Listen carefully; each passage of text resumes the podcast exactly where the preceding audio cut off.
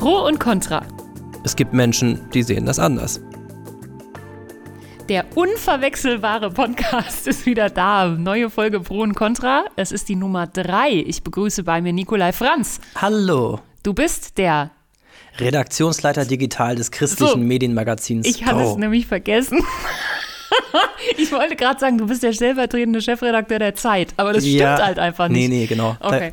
Es gibt zwar viele stell, stellvertretende Chefredakteure der Zeit, aber ich bin keiner von ihnen. Okay. Und du bist? Johanna Klöpper, ich bin ehrenamtlich Teil des Vorstands. Ah, gut, weil ich hatte gerade deinen Namen vergessen. Okay. also wir, haben's, äh, wir haben äh, unsere gegenseitigen Liebessprachen jetzt eben miteinander abgecheckt. Wir geben gerne anderen Leuten Essen, aber dann ist es auch nicht so schlimm, wenn man äh, den Namen des anderen mal kurz vergisst. Hallo again. Wir danken euch allen für eure Feedbacks, die ihr per Mail geschickt habt, für Bewertungen bei iTunes und Spotify, für Abonnements und all diese virtuellen Liebessprachen. Wir freuen uns daran. Und heute hat der Nikolai ein tolles Thema mitgebracht, nämlich Demokratie. so, ich Heute war doch gerade dagegen. Pro und Contra Demokratie. So, und falls ihr jetzt schon abschalten wollt, dann bitte bleibt dran, denn wir sind nicht völlig verrückt geworden.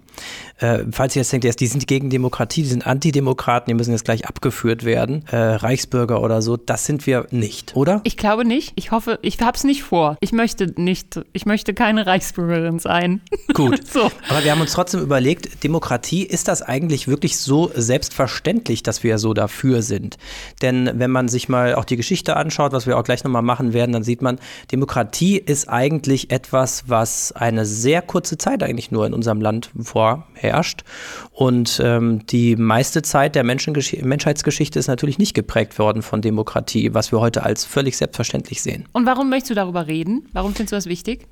Ja, weil ich glaube, dass ähm, Demokratie wirklich davon lebt, um das schon mal vorzugreifen, dass Menschen dafür auch arbeiten und dass sie sich bewusst sind, dass Demokratie fragil ist und dass die schneller weg ist, als man gucken kann, wenn man nicht aufpasst. Und da hast du den Eindruck, das wäre noch mal dran, das zu verdeutlichen. Ja, ich denke schon. Also die Frage ist ja überhaupt, was, was ist Demokratie eigentlich? Also wir wollen ja alle Demokraten sein und äh, werfen dann manchen anderen, manchen Leuten dann vielleicht auch ähm, undemokratisches ähm, Amtsverständnis oder so vor. Neulich ist ja jetzt die äh, Wahlrechtsreform durch den Bundestag gekommen, wo das Wahlsystem nochmal reformiert wurde und das war dann wieder ein Anlass dafür, dass Leuten vorgeworfen wurde, sie handeln ja antidemokratisch oder undemokratisch oder so. Also das heißt, es wird immer wieder neu errungen und erkämpft und umkämpft, was eigentlich Demokratie ausmacht. Demos, Demos ist das Volk. Aha. Und das ist, Demokratie ist eben die Herrschaft, also die, die Herrschaft des Volkes. Okay. Aber was ist denn für dich Demokratie, Johanna? Was ist denn die Herrschaft des Volkes für dich? Hm, Ich hätte jetzt gesagt, dass wir eben selber wählen, wer bestimmt. Ne? Das finde ich zum Beispiel, habe ich so verstanden, dass das Demokratie ist. Gehst du auch wählen? Ja, natürlich gehe ich wählen. Immer. Vielleicht. Fast immer? Ja, oft. Ich war schon sehr oft wählen. Ja, ich war das auch schon sehr sagen. oft wählen. Ja. Ähm, also wir wählen uns das selbst, das ist, glaube ich, klar. Gehört das auch zur Demokratie? Also ist das Definition von Demokratie, dass wir demonstrieren dürfen? Ja, Gelle? Also wir dürfen auch sagen, wenn wir das anders sehen, zum Beispiel? ja, es gibt ja Grundrechte, die in unserer Verfass Verfassung verankert sind. Und sind die, also die sind ähm, quasi gleichzusetzen mit der Existenz der Demokratie, ist das so? Oder könnte Naja, man sie auch eine Demokratie ganz anders aufziehen? Ja, das ist, das finde ich auch gleich interessant, weil Demokratie besteht aus vielen kleinen Elementen. Dann kannst du mir die keinen bitte alle mal einzigen. aufzählen. Mhm. Es ist nicht mit dem Wählen getan. Ich weiß nicht, ich hoffe, ich bekomme sie jetzt alle zusammen. Aber es ist natürlich erstmal wichtig nach unserem heutigen Verständnis von Demokratie natürlich wählen. Aber nicht einfach nur wählen, sondern freie, gleiche und geheime Wahlen.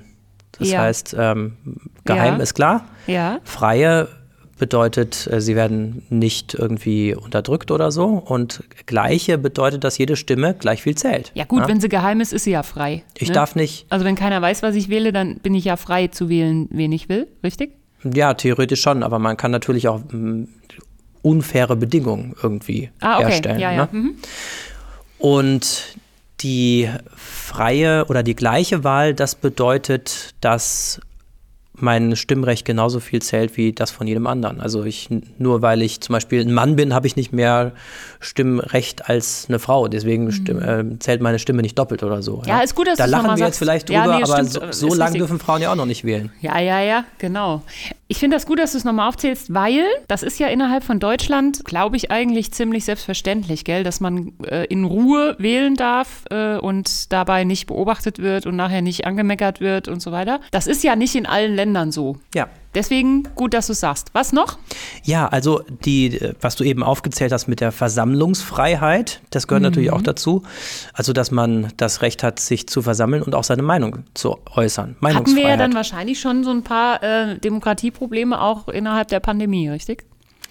Ja, das äh, ist ein gutes Beispiel und tatsächlich gibt es ja dann immer auch konkurrierende ähm, Rechtsgüter, also dass dann die Meinungsfreiheit oder die Versammlungsfreiheit zum Beispiel dann eingeschränkt wird durch ein Gut, was dann vielleicht ein Gericht als höher erachtet, zum Beispiel das Recht auf Leben. Also mhm. in dem mhm. Fall der Pandemie war das dann zumindest die Begründung dafür, mhm. dass dann es nicht zu verantworten war, jetzt, dass Leute dann ohne Abstand zum Beispiel sich getroffen haben oder ohne Masken.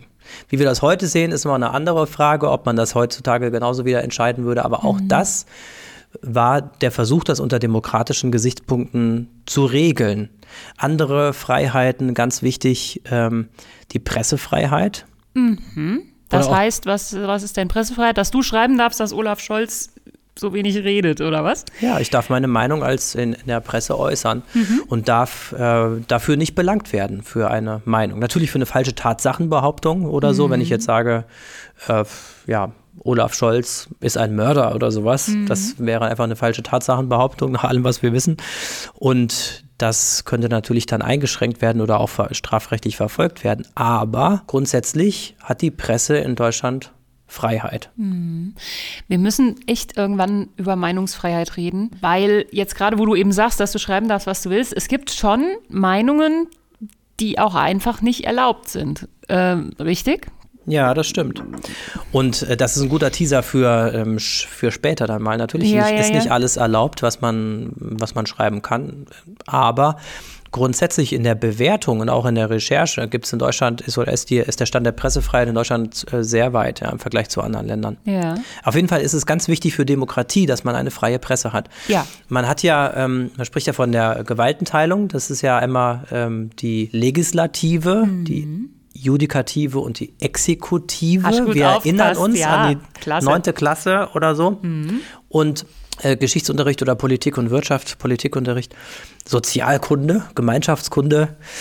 Ähm, das macht, das ist eine wichtige, wichtige ähm, Sache, die Gewaltenteilung, dass eben der Gesetzgeber, Legislative frei ist und unabhängig von der Judikative. Die Judikative ist die Rechtsprechung und die mhm. Exekutive eben die ausführende Gewalt, die Regierung, die Polizei mhm. und so weiter. Und die sind voneinander getrennt. Die und hängen natürlich schon miteinander äh, in Verbindung, weil, ja. man, weil zum Beispiel Richter auch ernannt werden oder so oder auch der Gesetzgeber durch die Rechtsprechung in, in seine Geschranken gewiesen werden kann. Also es kann auch sein, dass das Bundesverfassungsgericht sagt, nee, das Gesetz ist verfassungswidrig. Mhm. Aber genau das ist halt wichtig. Mhm. Ist das ein Definitionsmerkmal einer Demokratie, dass die drei getrennt sind? Ich würde schon sagen, dass das ein ganz wichtiges Merkmal ist, weil weil man dem einfach Rechnung trägt, dass Macht missbraucht werden kann. Und ein Wesensmerkmal von Demokratie ist eben auch, dass Macht be begrenzt wird.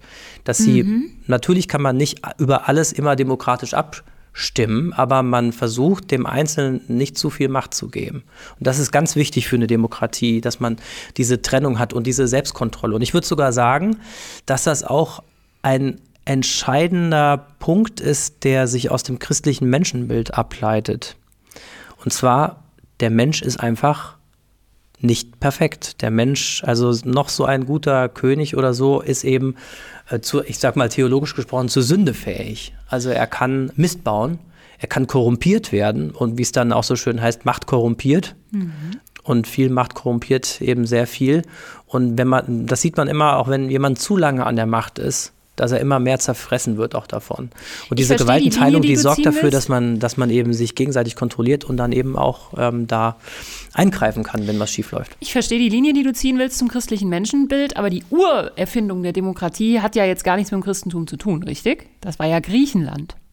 Ja, das kommt halt drauf an, wie man das so definiert. Also natürlich gibt es äh, Ursprünge im, äh, in, in Griechenland für die Demokratie, aber das ist auch alles also sehr weit entfernt von dem, was wir heute unter Demokratie ver verstehen würden. Also auch mit Sklaven und so weiter. Äh, da waren eben keine gleichen Wahlen oder das Bürgerrecht für jeden, für jeden Menschen. Mhm. Das ist nochmal sehr weit entfernt von dem, was wir heute haben, aber deswegen kann man auch sagen, Demokratie ist nicht gleich Demokratie. Demokratie nach westlichem Vorbild, wie wir es heute verstehen, ist was anderes, als es früher war, definitiv. Auch in den Demokratien, die sich so, so äh, brüsten, schon seit Hunderten von Jahren Demokrat Demokratien zu sein. Das sind natürlich auch Dinge gewesen, die wir heute als nicht gerade demokratisch sehen würden. Aber ich muss noch mal nachhaken bei dem christlichen Menschenbild und dem guten Funktionieren der Demokratie. Ähm, natürlich sind unsere westlichen Gesellschaften sehr stark im Menschenbild vom christlich-jüdischen Menschenbild beeinflusst. Finde ich gut. Aber es gibt auch große und mächtige Demokratien, zum Beispiel im ganz weit entfernten Osten, die mit dem christlichen Menschenbild gar nichts im Heft haben, die trotzdem ganz gut laufen, oder? Zum Beispiel? Indien? Oder läuft das schlecht? Ja, Indien, äh, also ich bin jetzt kein Experte für Indien oder so. Oder ist für, Japan eine Demokratie? Ja, Japan ist, also Japan ist eine Monarchie, aber ist demokratisch ja, ja. geprägt. So. Aber ja, natürlich, das gibt es natürlich auch. Ich sage auch nicht, dass der das einzig wahre im Westen liegt, aber man muss schon sagen, ähm, dieser Gedanke der Gewaltenteilung, dass man sich, dass man die Erkenntnis, dass man einem Einzelnen nicht zu viel, auch einer einzelnen Institution nicht zu viel Macht geben sollte, das ist zumindest kompatibel mit dem christlichen Menschenbild. So, und sollte auch dadurch, da wir d'accord. sollte auch dadurch ähm, immer wieder kontrolliert werden. Das ja, also du verstehst wichtig. mich nicht falsch, ich bin Freundin des mhm. christlichen Menschenbilds, aber ähm, diese Direktverbindung ja, da würde ich sagen, das eine begünstigt das andere. So. Ja, durchaus. Es kommt natürlich immer darauf an, was man daraus macht. Und man kann auch auf anderem Wege zu dieser Erkenntnis gelangen, dass man Macht begrenzen muss. Das kann auch einfach mhm. die Geschichte lehren. Mhm. Und man muss ja auch sagen, das werden wir auch gleich sehen, äh, die, wenn das so eindeutig wäre, hätte die Kirche das ja auch schon mal ein bisschen früher erkennen können, dass mhm. Demokratie vielleicht keine schlechte Idee ist. Mhm. Aber was ich nochmal sagen wollte ja. zum Thema Pressefreiheit, warum mhm. aus meiner Sicht Pressefreiheit wichtig ist. Wir haben ja diese drei Gewalten, die wir eben genannt haben. Aber dazu rechnen jetzt dann viele noch diese vierte Gewalt. Das, ist, das sind die Medien. Mhm. Die Medien gel gelten bei manchen als vierte Gewalt, die vierte Macht im Staate, weil sie nämlich durchaus die Macht hat, andere Mächte zu hinterfragen, zu kritisieren, ja. Dinge aufzuklären und diese Funktion ist auch super wichtig für eine Demokratie, weil dann nämlich eben Missstände ans Licht kommen. Ja. Und man merkt, das merkt man immer daran, dass ähm, in Autokratien eins der ersten Rechte, was fällt, eben die Pressefreiheit ist, die dann eingeschränkt wird, weil dann, weil dann autokratische Herrscher versuchen, Informationen zu unterdrücken und Journalisten das Leben schwer zu machen. Da will ich dich doch mal fragen.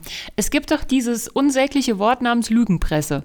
Das ja. ist groß geworden, wann? In Corona oder davor auch schon? Das gab es schon früher, das gab es schon im Dritten Reich, das gab es aber auch, soweit ich weiß, auch schon vorher. Es wurde von links und von rechts auch schon verwendet. Also Warum auch ist das aus deiner Sicht wieder ähm, akut geworden in der letzten Zeit?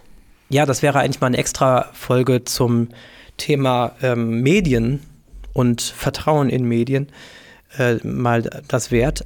Aber man sieht natürlich bei einer bestimmten Bevölkerungsgruppe, nicht bei dem Großteil der Bevölkerung, aber bei einem Teil der Bevölkerung einen Vertrauensverlust in Medien. Mhm. Und da sieht man eigentlich, das bestätigt das eigentlich, dass Medienfreiheit und Pressefreiheit so wichtig ist für eine Demokratie, weil sobald man das bedroht sieht, Pressefreiheit, mhm. stellt man auch gleich die Demokratie in Frage. Beziehungsweise man sagt da nicht, wir wollen die Demokratie abschaffen, sondern die, die jetzt dann rufen, Lügenpresse, ja. zum Beispiel gegen, gegenüber den öffentlich-rechtlichen Medien, die sagen dann auch äh, ganz schnell, dass die Demokratie in Gefahr ist weil die jetzt aus meiner Sicht Dinge schreiben, die Dinge senden, die falsch sind, die Fake mhm. News sind.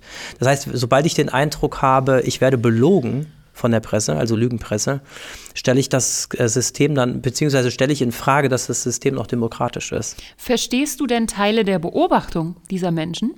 Ja, also das kommt drauf an, in welchem Bereich. Also dieses kategorische Urteil Lügenpresse teile ich überhaupt nicht, aber ich kann es teilweise menschlich nachvollziehen, wenn dann jemand die Welt nicht mehr versteht, weil es einfach in eine Richtung geht, die er nicht mehr nachvollziehen kann, wo sich vielleicht die Berichterstattung auch nicht mehr mit dem deckt, was man selber so erfährt oder was man in seinem Bekanntenkreis sieht. Aber so in Bezug auf unser Thema Demokratie mhm. ist es einfach für alle natürlich wichtig. Keiner sagt doch, äh, wir sind Antidemokraten und wir finden das super, wenn jetzt hier die Wahrheit verbogen wird oder sowas, sondern man versucht, ja, also man versucht ja dafür zu argumentieren, dass Demokratie was Gutes ist und dass man das erhalten will. Ja, gut, da könnte man jetzt wirklich noch ein paar Exkurse machen, gell? Ähm, was die Presse und Donald Trump zum Beispiel angeht. Ja. Äh, das sind ja auch das die sind wir jetzt ja schon beim famosesten Dinge. Ich will jetzt hier nicht Thema. unsere Reihenfolge durcheinander schmeißen, aber da konnte man ja an manchen Stellen schon auch sagen, naja, da hat die Presse manchmal aber auch nicht so richtig gut ähm, performt, sondern eben auch Infos weitergegeben, die vielleicht so nicht richtig stimmen.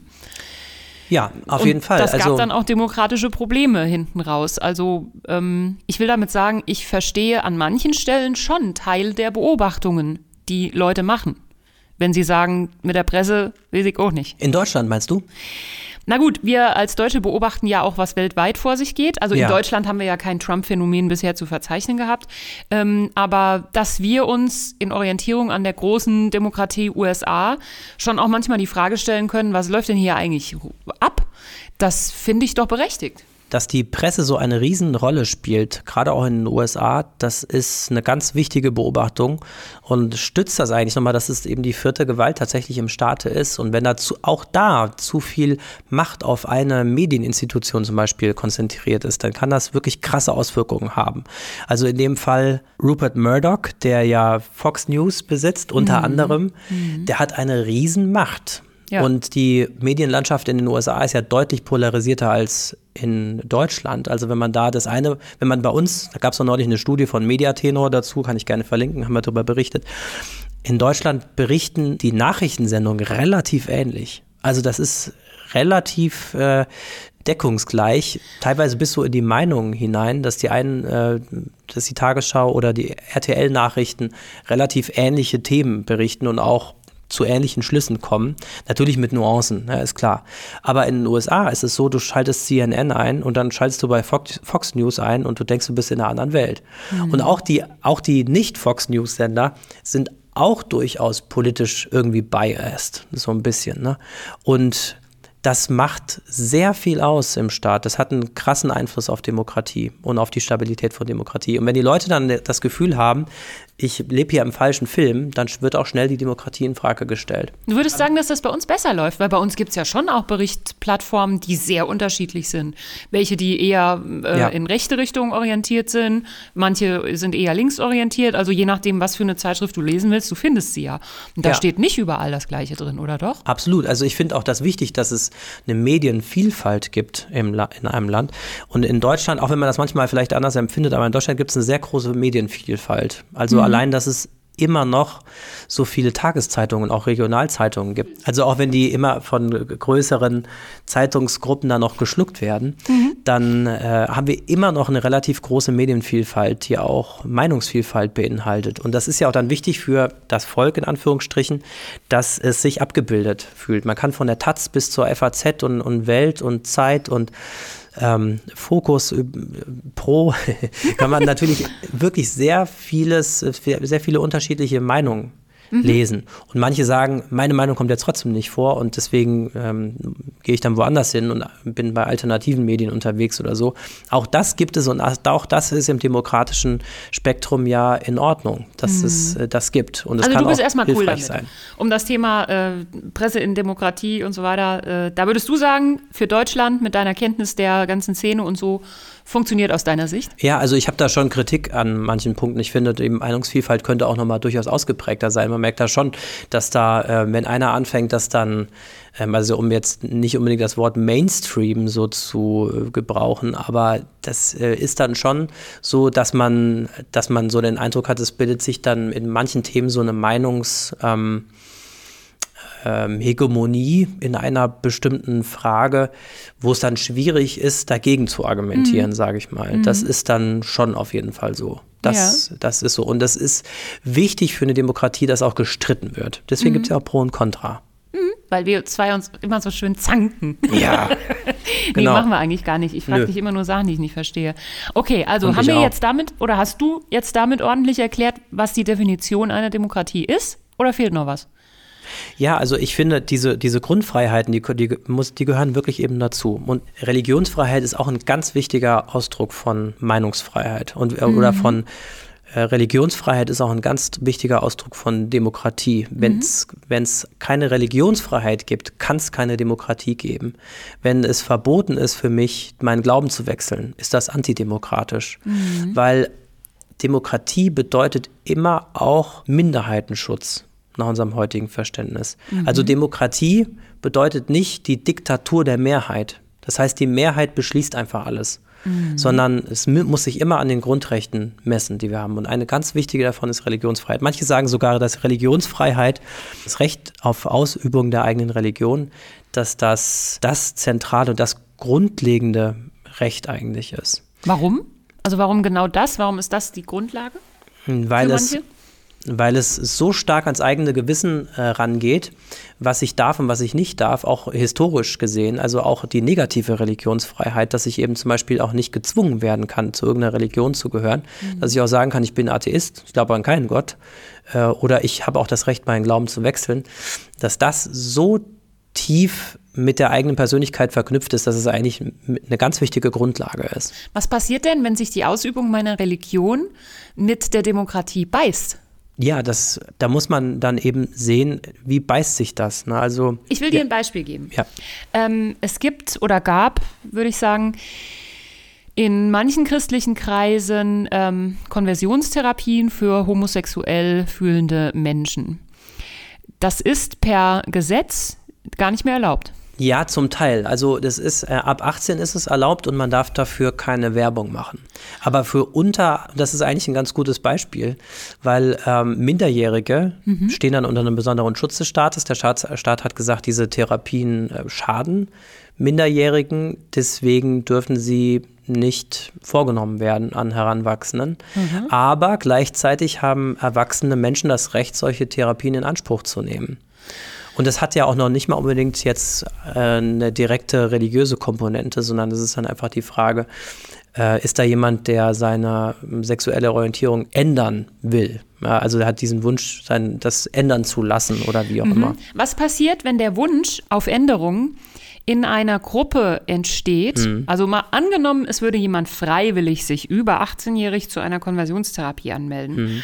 Wenn dieser Wunsch aber daher rührt, dass in deiner religiösen Gruppe Homosexualität als Hinderungsgrund für irgendwas mhm. herangezogen wird. Also du darfst nicht Gitarre spielen im Gottesdienst, keine Ahnung, was mhm. du alle nicht darfst. Mhm. Dann beißt sich das doch aber auch wiederum damit, dass Leute nicht aufgrund ihrer sexuellen Orientierung anders behandelt werden dürfen, oder?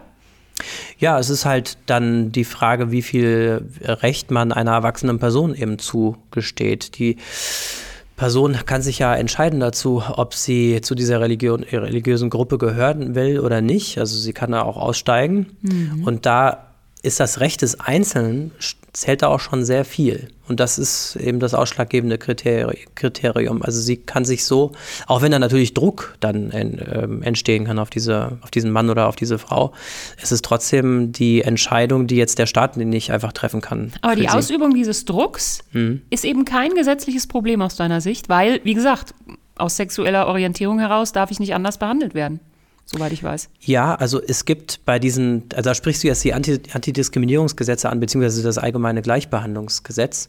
Und da ist es so, dass jetzt zum Beispiel der Staat der Kirche, das ist dann eben Religionsfreiheit, nicht vorschreiben kann, was sie verkündigt. Und wenn mhm. dazu, wie in der katholischen Kirche zum Beispiel dazu gehört, ähm, dass es da äh, Vorbehalte in Bezug auf Homosexualität zum Beispiel gibt, in Bezug auf manche Ämter und so, dann hat der Staat nicht das Recht, das in Frage zu stellen. Lass es uns abstrahieren. Der Staat darf der Kirche nicht, also ich erfinde jetzt was, was mhm. so nicht passiert. Ähm, der Staat darf der Kirche nicht vorschreiben, was sie zu lehren hat. Das heißt, ich eröffne morgen eine Kirche und sage da drin, jeder geht jetzt aus seiner Haustür raus und der Nachbar, der rechts wohnt, der wird verdroschen. Was ist dann?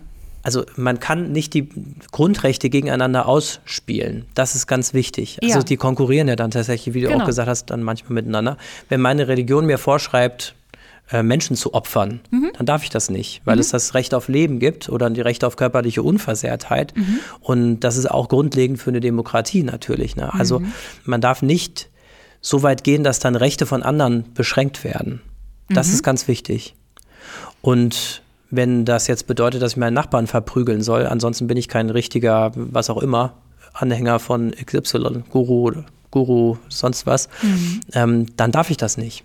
Und das ist eben auch Demokratie. Ich darf das glauben, dass das so ist, mhm. ähm, aber ich darf nicht dazu aufrufen und ich darf nicht das äh, erst recht nicht ausüben. Mhm. Aber es gibt andere Punkte, die vielleicht nochmal noch mal auch tatsächlich in der Realität so sind, wo Religionsfreiheit beschränkt wird. Zum Beispiel, wenn man jetzt an Minarette denkt, da gibt es ja dann auch unterschiedliche Rechtsprechungen, wo dann gesagt wird, ja, nach Abwägung aller Interessen, die es dann gibt, dann dürfen eben Minarette gebaut werden oder auch eben nicht. Also Minarette sind ja bei Moscheen die äh, Türme, die dabei sind, wo der Muezzinsgesang drüber rausge ja. verstärkt wird. Sozusagen. Genau, das ist auch ein Kennzeichen von Demokratie, dass sowas nicht einfach bam einfach entschieden wird, sondern dass das immer wieder auch neu errungen wird, mhm. wie das abzuwägen ist, dass die Interessen wirklich ausgeglichen sind. Das ist ganz wichtig. Und die Religionsfreiheit ist ein ganz wichtiges Element dabei, weil es eben auch so viele, äh, der eigene Glaube auch viele Lebensbereiche berührt und auch der Staat in, natürlich in vielen Lebensbereichen irgendwie mitsprechen will, mhm. aber er darf das nicht überall. Das ist ganz wichtig. Es gibt übrigens einen Demokratieindex. Oh, wo stehen wir? Wir stehen also eigentlich wir gar nicht so schlecht. Nicht nicht. Also, ähm, also wir stehen auf Platz 1 und 2. Die teilen wir uns beide. Also wir, Johanna und Nico. Ja, das stimmt. Äh, auf Platz 1 ist tatsächlich Norwegen. Ah, Norwegen ist so oft Dann auf Platz Neuseeland, 1. Island, Schweden, Finnland. Das sind auch die Länder, wo es am glücklichsten ist. Da gab es doch diese alles Glücksforschung. Richtig, ne? Alles ist klasse. Nur im Winter wird es nicht hell. Deswegen könnte ich in Norwegen ganz schlecht wohnen, zum Beispiel. Ja, das ist irgendwie schwierig. Also auf jeden Fall dann Dänemark, Schweiz ist dann das erste nicht so richtig nordische Land. Was muss man denn machen, um auf dem Demokratieindex oben zu stehen? Also wir sind übrigens auf Platz 14, gar nicht so oh, schlecht. Wow. Vollständige Demokratie. Das ist nämlich äh, die Rangliste des Economist. Wer misst das? Also wer ist der Economist? Ich wollte gerade fragen, hat Norwegen das, das entschieden? Britische, Ja, genau, die haben das ja. Ja, und das sind verschiedene Faktoren, und zwar fünf Stück an der Zahl. Mhm. Wahlprozess und Pluralismus ist das erste. Dann Funktionsweise der Regierung. Also Pluralismus, dass mehrere Parteien zur Wahl stehen. Zum Beispiel, ja, dass es halt Vielfalt gibt in einem Land. Ja. Funktionsweise der Regierung, also wie, wie funktioniert die Regierung, was, wie ist die aufgebaut, mhm. was hat die für Rechte und so weiter. Politische Teilhabe, wie kann ich mich engagieren. Politische Kultur, Oh. Gibt es eine Partei oder zwei oder hundert und so? Ich dachte, das wäre Pluralismus. Und Bürgerrechte. Pluralismus bedeutet ja auch dann gesellschaftliche Vielfalt. Ah, und auch ähm, in Bezug auf Wahlprozess bedeutet es vielleicht auch, ja, dass es eine breite Abdeckung von ähm, Wahlkreisen gibt und so. Wobei mhm. ich das auch nicht genau kenne. Auf jeden Fall gibt es da so eine Rangliste und da gibt es doch relativ viele vollständige Demokratien. Übrigens gilt die USA da als unvollständige Demokratie auf Aha. Platz 30, was jetzt noch nicht so was total Schlimmes heißen Wie muss. Wie viele Länder gibt es nochmal Das hängt ganz oft auch, ja, wie äh, aufgeführt sind hier 167 mit Afghanistan am Ende und okay. Myanmar und Nordkorea. Und also ist Platz 14 vertretbar? Platz 14 ist wahrscheinlich noch vertretbar. Es hängt wahrscheinlich tatsächlich mit dem auch zusammen, was wir eben gesprochen haben, nämlich Medienfreiheit und die Medienlandschaft, die es in den USA gibt. Es gibt ja auch dann, das wird von Reporter ohne Grenzen auch oft kritisiert an den USA, dass es zum Beispiel da eine nicht ganz freie Presse gibt in den USA. Aha. Dadurch, dass die Schadenersatzklagen dann so, so, enorm sind. Dass dann die Frage ist, traue ich mich das eigentlich dann zu schreiben und so? Oder muss mhm. ich dann 300 Millionen Dollar zahlen? Das sind ja immer so irrwitzige Summen, die da genannt ja. werden. Das sind so, das sind so Dinge. Aber der ähm, offenbar ist es so, dass der Demokratieindex positiver geworden ist, dass mehr Nationen einsortiert werden in die, äh, in die Reihen der demokratischen Staaten. Und das ist ja offenbar was Positives, hängt offenbar damit zusammen, dass die Corona-Einschränkungen jetzt dann auch weggefallen sind und dass das teilweise mh, hm, zu Problemen in, der, in Demokratien geführt hat. Ja, aber das mal zu der, zum Stand der Demokratien weltweit. Es war, noch nie, es war nicht immer so, dass es Demokratie nach unserem Verständnis gibt. Ich musste sowieso mal überlegen, welches Land, was ich überhaupt kenne, keine Demokratie ja. ist. So in der Nachbarschaft ist es schwierig, ne? Ja. Ich war als Kind mit meinen Eltern in der DDR. Das mhm. war keine Demokratie. Aber das war die Deutsche Demokratische Republik immerhin. Ne? Genau. Ne? Immerhin steckt es im Namen drin. So, aber es war vielleicht vom Erleben der äh, Einwohnerinnen und Einwohner keine. Ansonsten, ja klar, also bei Afghanistan, da wäre ich wahrscheinlich auch noch drauf gekommen. Aber ansonsten hab, tue ich mich ganz schwer damit zu sagen, was überhaupt keine Demokratie ist. Beziehungsweise, es ist halt auch so, ich mit meinen 41 Lenzen kenne nur das. Mhm. Ich habe nie was anderes kennengelernt. Deswegen tue ich mich auch schwer damit, mich so richtig als äh, Vollblutdemokratin zu bezeichnen. Also natürlich bin ich es, weil ich das System schätze ja. und auch erhalten bleiben möchte und so weiter. Aber ähm, ich, ich kenne gar nichts anderes. Ja, also wir beide haben nicht vor dem Brandenburger Tor demonstriert und Nein. haben auch in Leipzig keine Montagsdemonstration gemacht. Aber die DDR ist eigentlich ein ganz gutes Beispiel dafür, was äh, dass natürlich alle Demokraten sein wollen. Wir sind die Deutsche Demokratische Republik, aber dass es dann manchmal eben dann doch Kratzer da gibt. Und ja, bei der DDR, nicht, das war natürlich ein, eine Diktatur. So. Zum Beispiel, gibt es Wahlen? Ja. Sind die fair, frei, frei geheim, gleich? Nein. Mhm. Äh, es gibt zwar mehrere Parteien, aber ja, die waren dann die Blockparteien, aber das keine Auswirkung hatte. Es gab keine Pressefreiheit, keine Religionsfreiheit und so weiter, ja. Mhm. Und keine Gewaltenteilung. Das war etwas, aber in Ansätzen natürlich kann man dann so tun, wir sind eine Demokratie und so ist das in fast allen Staaten der, der Welt. Mhm. Auch in Russland wird ja der Eindruck dann erweckt, äh, man sei eine Demokratie, wobei selbst Putin dann das einmal als gelenkte Demokratie bezeichnet hat. Das Modell, mhm. was er super findet. Also im Grunde ist es eine Autokratie, die jetzt bis zur Diktatur hinreicht, wo sämtliche Rechte dann ausgehebelt werden und von den demokratischen Strukturen, die, die es in den Anfangsjahren oder in Anfang der 90er vielleicht noch im Ansatz gegeben hat, die es da jetzt einfach nicht mehr gibt. Hm. Das du guckst bitter. auch Serien, oder? Ich gucke auch Serien, ja. Eine, es gab eine Serie, die hat mich neulich, der, da habe ich erst mit angefangen, die gibt schon ein paar Jahre. Babylon Berlin. Hast du davon schon mal gehört? Ich weiß doch gar nicht, ob ich es vielleicht war, die gesagt hat, dass alle deutschen Filmaufnahmen, in denen Lars Eidinger vorkommt, sehenswert sind. Und bei den anderen kann man das Ergebnis offen prüfen. Ich glaube, das habe ich zu dir gesagt, richtig? Ich glaube schon, ja. Ich bin ja. ja nicht so pro deutsche Filme und sowas. Aber ich muss sagen, diese Serie hat mich auch ziemlich vom Hocker gehauen. Wegen Lars Eidinger in erster Linie.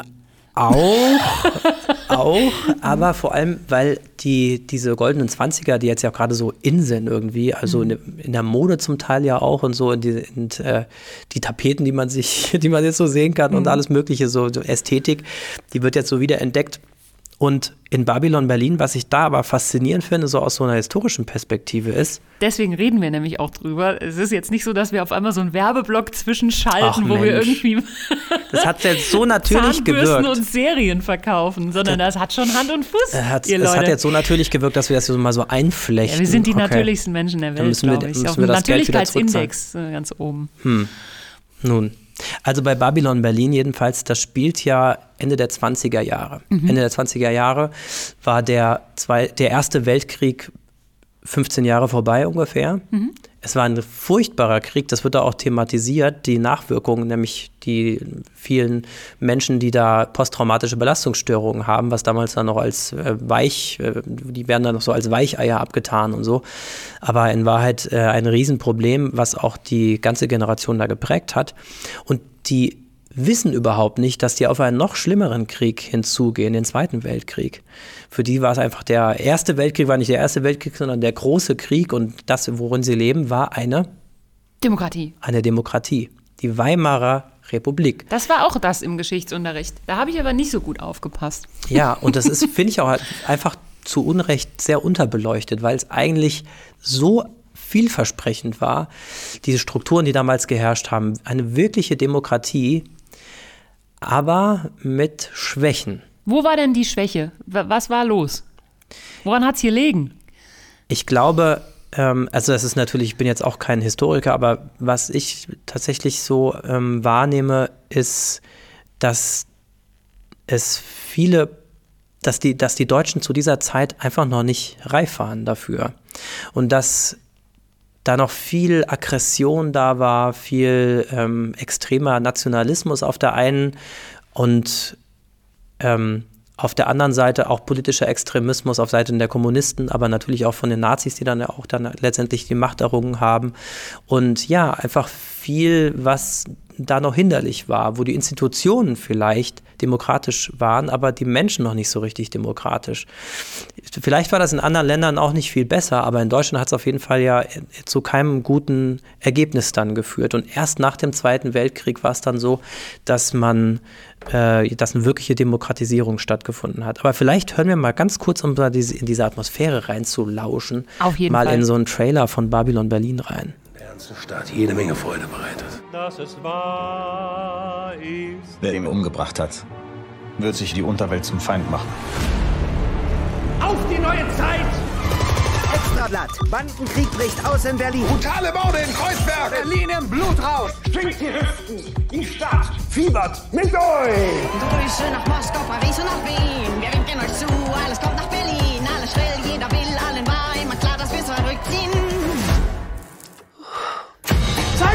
für den Sturm? Auf Unrecht folgt Recht. Auf Barbarei folgt Ordnung. Auf Schwäche folgt Stärke.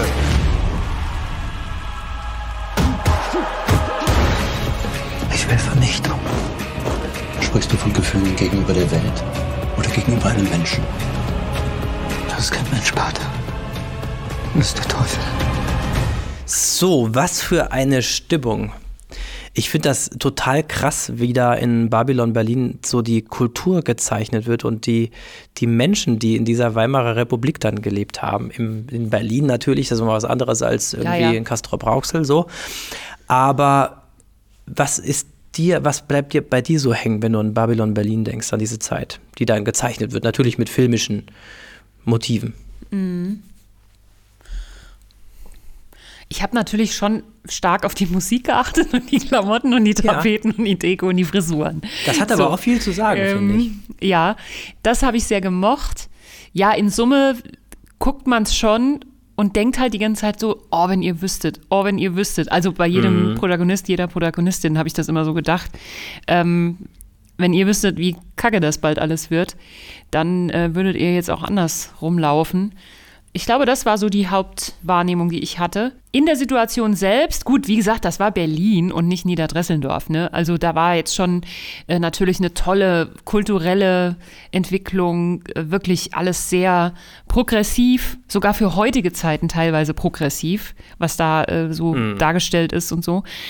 Ähm, und das gab dann ja einen gewaltigen Rückstoß. Und da fragt man sich dann auch schon, also auch kulturell gab es ja dann einen gewaltigen Rückstoß, ne? wo wirklich sehr viel in der Nazi-Zeit dann später eingeschränkt worden ist, ähm, reglementiert worden ist, verboten worden ist. Ja. Ähm, und tja, wahrscheinlich steht man schon immer ein bisschen davor und sucht nach Zusammenhängen. So. Also was hätte man anders machen können, damit es besser Ja, geworden man denkt wäre. sich so die ganze Zeit, warum, warum musste es ja das jetzt in diese Richtung gehen? Hätte man das nicht irgendwie aufhalten können, dass da diese fragile Demokratie dann letztendlich dann doch zerbricht? Und ähm, ich, ich finde, ähm, ich habe da mit einem drüber gesprochen und der äh, benutzte dann Begriff, den Begriff, es ist der Tanz auf dem Vulkan. Und ich finde, das passt total gut. Also dieses Partyleben und diese Exzesse auf der einen Seite, das neue Ausprobieren, äh, auch die Technik, die immer weiter voranschreitet, wo man auch so ein Selbstbewusstsein entwickelt, wir können alles hinkriegen. Lars Eidinger, Ja, ja. dann eben als der Nüssenerbe, Yes. hat nichts mit dem mit einem Stahlhersteller zu tun, der ganz ähnlich Nein, nein. sich anhört, der der dann zum Mond fliegen will und Mhm. so völlig größenwahnsinnig wird und so. Und man merkt, diese Gesellschaft hat sich noch längst nicht gefunden. Und man kämpft so auch gegeneinander. Und es geht noch gar nicht so darum, dass man so einen, so einen guten Meinungsstreit auch hat, sondern man bekämpft sich auf der Straße mit der SA und äh, die dann da rumzieht und die Kommunisten demonstrieren. Und es gibt viel Blut und viele Tote und oft so das Recht des Stärkeren und dann hat man so die, Institu die demokratischen Institutionen im Rücken, aber gleichzeitig dann, naja, viele verschiedene Parteien und wenn man dann nachher sieht, mh, da gab es mal eine sehr interessante Dokumentation auch dazu, die über Erstwähler ging. Erstwähler eben zur Zeit von Hitlers Anfängen, beziehungsweise zur Machtergreifung dann auch, Anfang der 30er Jahre Da haben viele nicht angegeben, ähm, dass sie Hitler gewählt hätten aufgrund von Judenhass oder sowas, sondern ganz stark da, wo die demokratischen Institutionen eigentlich vers versagt haben. Und zwar, dass das Parlament völlig zersplittert war, mhm. dass es so eine hohe Arbeitslosigkeit gegeben hat und eben gerade dieser politische Streit, dass es da keine, ähm, keinen starken Mann sozusagen gab oder keine starke Partei, auf die man sich verlassen konnte, die das dann geregelt hat. Und dann kam dann einer und hat dann in Anführungsstrichen für Ordnung gesorgt. Mhm. Das, ist ein, das ist für Demokratien ein Wirk, eine wirkliche Gefahr. Du hast eben gesagt, das ist mir hängen geblieben, dass die Leute nicht reif waren für Demokratie. Ja. Ähm, was hätten sie denn machen sollen? Ja, ich glaube, das so. ist natürlich von unserer, äh, aus meiner jetzigen Warte ist natürlich auch ein bisschen arrogant vielleicht. Genau, und sagen, ach, die waren noch nicht so weit und drei so. Jahren die, WVO-Geschichtsunterricht. Ja, genau. Das ist natürlich, ähm, das ist, so soll es jetzt nicht rüberkommen, aber wir alle sind ja auch Kinder unserer Zeit und aber auch Produkte von einer sehr langen Entwicklung. Also wir wissen ja dann jetzt auch einfach sehr viel mehr und sind dann sind in eine ganz andere Gesellschaft hineingeboren, haben in unserer Kindheit andere Dinge erlebt, haben keine Kriegstraumata, die wir jetzt irgendwie bewältigen müssen und so. Mhm. Aber man merkt schon, dass damals die Idee echt gut war und es ist schmerzt umso mehr, dass man dann gesagt hat, ja, hätte man das nicht verhindern können. Wäre die Gesellschaft, es wäre so gut gewesen, wenn die Gesellschaft eine wehrhafte Demokratie gewesen wäre, die den Anfängen auch hätte wehren können. Ja, wehrhaft, wehrhaft, das musst du mir gleich auch mal alles schön erklären. Das weiß man im, im, im Nachhinein immer nur. Aber ich, du sagst, wir wissen heute mehr. Das glaube ich auch, dass wir mehr wissen, aber wir sind nicht schlauer. Das glaube ich eben auch. Das kann gut sein. Sag mir mal, was das mit dieser wehrhaften Demokratie auf sich hat. Demokratie ist ja wehrhaft. Das sagen immer alle. Zu sagen mir. immer alle, ja, man weiß nicht, was, was damit gemeint was, ist. Was ist los? Ja, eine Demokratie muss sich natürlich auch wehren können gegen antidemokratische Umtriebe. Man kann auch eine Partei gründen und so ähnlich wie das dann eben auch im Dritten Reich gewesen ist, die Demokratie mit sich selber abschaffen, also durch die eigenen Instrumente, die die Demokratie eben hat. Mhm. Man kann sagen, das ist ein demokratisch gewählter Diktator, super. Das heißt, das an manchen Stellen muss die Demokratie sagen, jetzt ist hier fertig mit Demokratie, denn sonst geht die Demokratie kaputt. Also es ist, es ist schon so, oder? So ähnlich kann man das sagen, ja. Es ist noch gar nicht so lange her, das äh, war der jetzige türkische Präsident Recep Tayyip Erdogan, der hat damals äh, gesagt, 1998, die Demokratie ist nur der Zug, auf den wir aufsteigen, bis wir am Ziel sind. Dafür ist er dann auch verurteilt worden und auch mit einem Politikbetätigungsverbot belegt worden, sodass er dann ähm, erst später wieder einsteigen konnte. Wer hat es verboten und für wie lange? Na, das ist ja in dem damals laizistischen äh, Staat Türkei, dann noch von Kemal Atatürk geprägt. Mhm ähm, ist, das, ist er dafür verurteilt worden vor, in einer mhm. Demokratie. Ja, mhm. Und das, ich weiß nicht genau, wie lange das war, aber das ist, das ist so ein Beispiel dafür, ähm, wie demokratische Institutionen genutzt werden können, um sie halt eben abzuschaffen. Mhm. Und da äh, gibt es ja den Philosophen Karl Popper, der hat damals ähm, ein, der hat ein Buch geschrieben, das heißt Die offene Gesellschaft und ihre Feinde. Da lesen wir in Band 1 etwas zum Thema Toleranz. Also wie weit geht eigentlich Toleranz ja. Ja, in der offenen Gesellschaft? Das ist das Paradoxon der Toleranz. Und dann, ich zitiere mal, uneingeschränkte Toleranz führt mit Notwendigkeit zum Verschwinden der Toleranz. Denn wenn wir die uneingeschränkte Toleranz sogar auf die Intoleranten ausdehnen, ja, ja. wenn wir nicht bereit sind, eine tolerante Gesellschaftsordnung gegen die Angriffe der Intoleranz zu verteidigen, mhm dann werden die Toleranten vernichtet werden. Ja. Und die Toleranz mit ihnen. Verstehe ich. Finde ja. ich schlau. Das heißt, man kann nicht sagen, das ist aber mein, äh, bei allem, das ist aber Meinungsfreiheit und das ist mein gutes Recht und so. Und nein, man, äh, die Demokratie muss eben auch wehrhaft sein, sich gegen antidemokratische Umtriebe wehren zu können, weil sonst ist sie ganz schnell verschwunden. Das ist das Paradoxon, also dieser Widerspruch der Toleranz ist, dass sie, dass Toleranz, wenn sie, wenn sie Toleranz bleiben will, mhm. kann sie nicht immer tolerant sein. Das ist der mhm. Widerspruch. Mhm. Ja.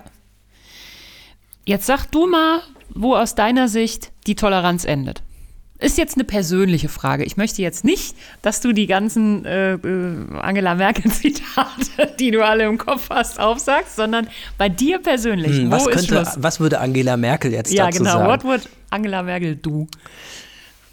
Also, ich äh, glaube, dass dann eine Grenze erreicht ist, wenn zum Beispiel undemokratische Gesetze erlassen ähm, würden. Zum Beispiel, wenn der Bundestag ein Gesetz, jetzt einmal aus, aus christlicher Sicht, äh, der ähm, ein Ge Gesetz verabschieden würde, was Christen dazu zwingt, ähm, bestimmte Passagen aus der Bibel zu streichen, weil die vielleicht als anstößig empfunden werden.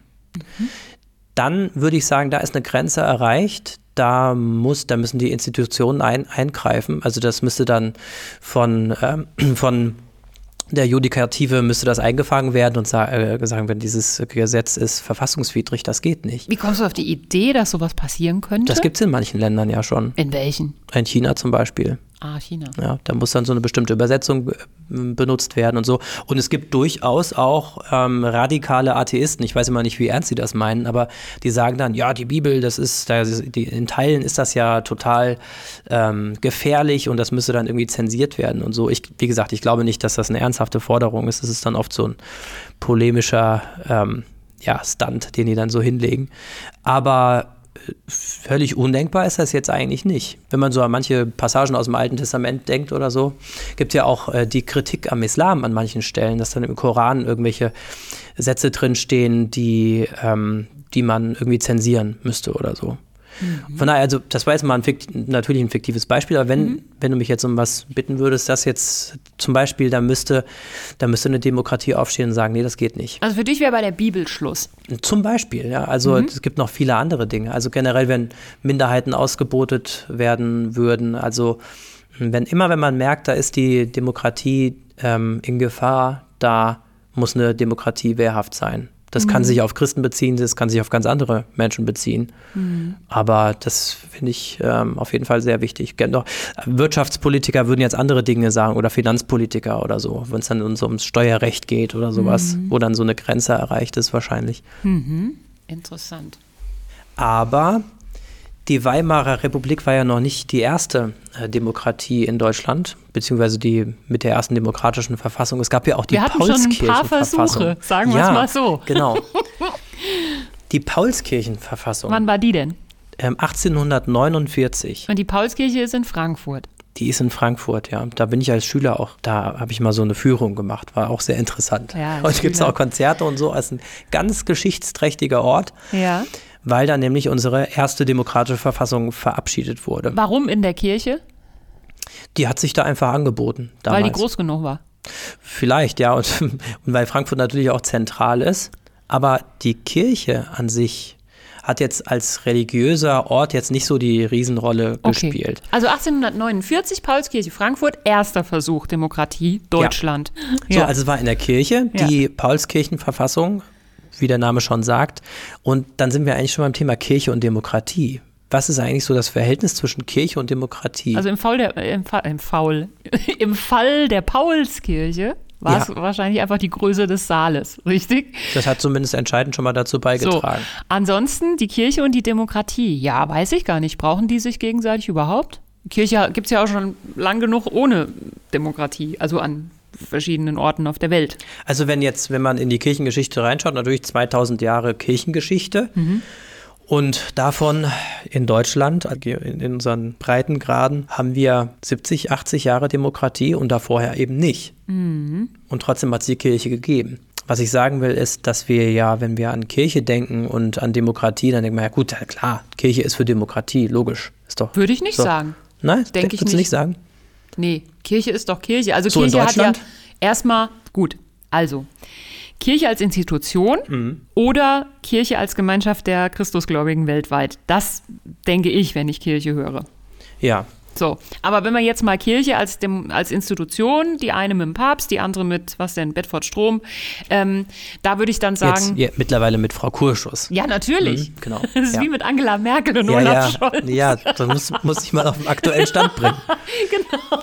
Gibt's Wer ein ganz, ein ganz tolles Pro-Interview auch mit der Frau Kurschus. Mhm. Ähm, ja. ja. ich weiß noch nicht, ob das geschnitten wird, vielleicht nicht. Auf jeden Fall, so, Kirche als Institution sehe ich jetzt aber immer noch nicht als politisches Tool. Also, ja. oder politische, politisch agierende Partei. Deswegen finde ich die Verbindung Kirche und Demokratie jetzt nicht so urlogisch. Hm. Oder ist das dumm? Aber wir würden jetzt zumindest jetzt heute, heute nicht sagen, zumindest bei der evangelischen Kirche, die ist jetzt irgendwie pro äh, Nicht-Demokratie oder so. Nee, ich Nee, ich nehme die als gar nichts davon wahr. Also Mhm. weder pro noch contra Demokratie, sondern als Kirche halt. Also Die evangelische Kirche ist ja zum Beispiel, hat ja in der, im Dritten Reich eine, naja, eine gespaltene Rolle gespielt. Da gab es ja dann die deutschen Christen, aber auch die bekennende Kirche. Mhm. Die einen, die sich Hitler Deutschland angeschlossen haben oder dem Nazi-Deutschland und ähm, dem Nazi-Regime unter, die unterjocht wurden Mhm. und die anderen, die eben dem en etwas entgegengesetzt haben. Zum Beispiel Mhm. Bonhoeffer und andere, die sich da engagiert haben. Und da gab es die Barmer Theologische Erklärung, die ganz, ein ganz wichtiges Dokument auch heute noch. Und ich habe gedacht, wir schauen uns das auch nochmal an, weil das nämlich auch die Frage ist, wie steht eigentlich Staat, wie, wie steht eigentlich die Kirche zum Staat und ähm, kann sie eigentlich nur in einer Demokratie bestehen oder braucht Kirche Demokratie sozusagen? ja, sag mal, was ne? da steht, bitte. Ja, also erstmal, die Schrift, ich ziehe das jetzt mal so ähm, auszugsweise.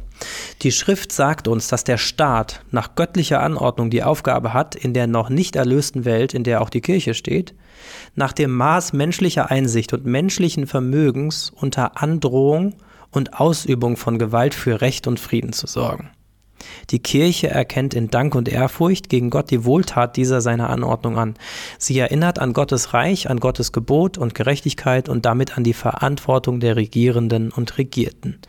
Sie vertraut und gehorcht der Kraft des Wortes, durch das Gott alle Dinge trägt. So, das ist dieses Affirmative, dafür stehen wir. Und dann Mhm. kommt ja auch immer, wir verwerfen die falsche Lehre, weil das ja Mhm. sich auf etwas bezieht, was im Moment falsch läuft, ja, zur Zeit des Dritten Reichs, in der die Barmer Theologische Erklärung verfasst worden ist. Jetzt kommt's. Wir verwerfen die falsche Lehre, als solle und könne der Staat über seinen besonderen Auftrag hinaus, siehe oben, hinaus die einzige und totale Ordnung menschlichen Lebens werden und also auch die Bestimmung der Kirche erfüllen.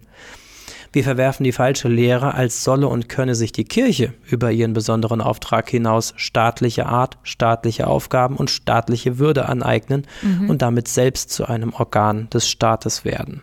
Also man hilft einander, aber man ist nicht dasselbe. Ja, also man kann daraus lesen, der Staat hat eine Aufgabe und die Kirche hat eine Aufgabe und man sollte gut aufpassen, dass man diese Bereiche nicht zu stark miteinander vermischt. Mhm.